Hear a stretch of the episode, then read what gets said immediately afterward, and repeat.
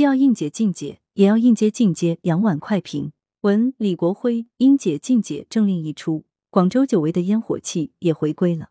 为优化疫情防控措施较好的老广们，还在朋友圈里转起了“让餐馆先消耗两天冰箱库存，再去堂食”的段子，令广大网友不得不叹服：吃饭讲究，还得是你广州人啊！段子只是调侃。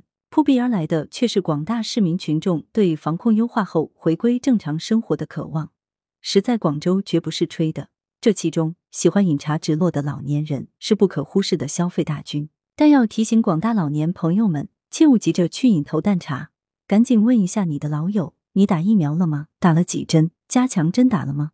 疫情目前仍在高位运行，广州科学精准防疫的重中之重是要保护好老年人等脆弱人群。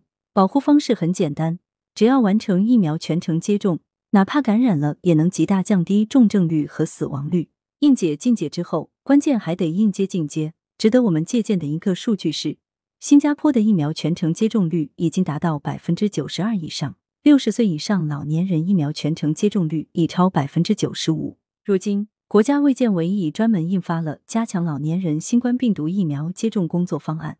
广州也通过设立绿色通道、临时接种点、流动接种车等方式，希望推进老年人疫苗接种率尽快提升。饮茶对于生活在广州的人们来说是一件大事，打完疫苗再去饮茶，老年人必须当成大事中的大事，年轻人也切不可忽视，赶紧行动起来。自己接种了，还得动员家里的老人也应接尽接，让他们能与老友们平安健康的感受实在广州的烟火气。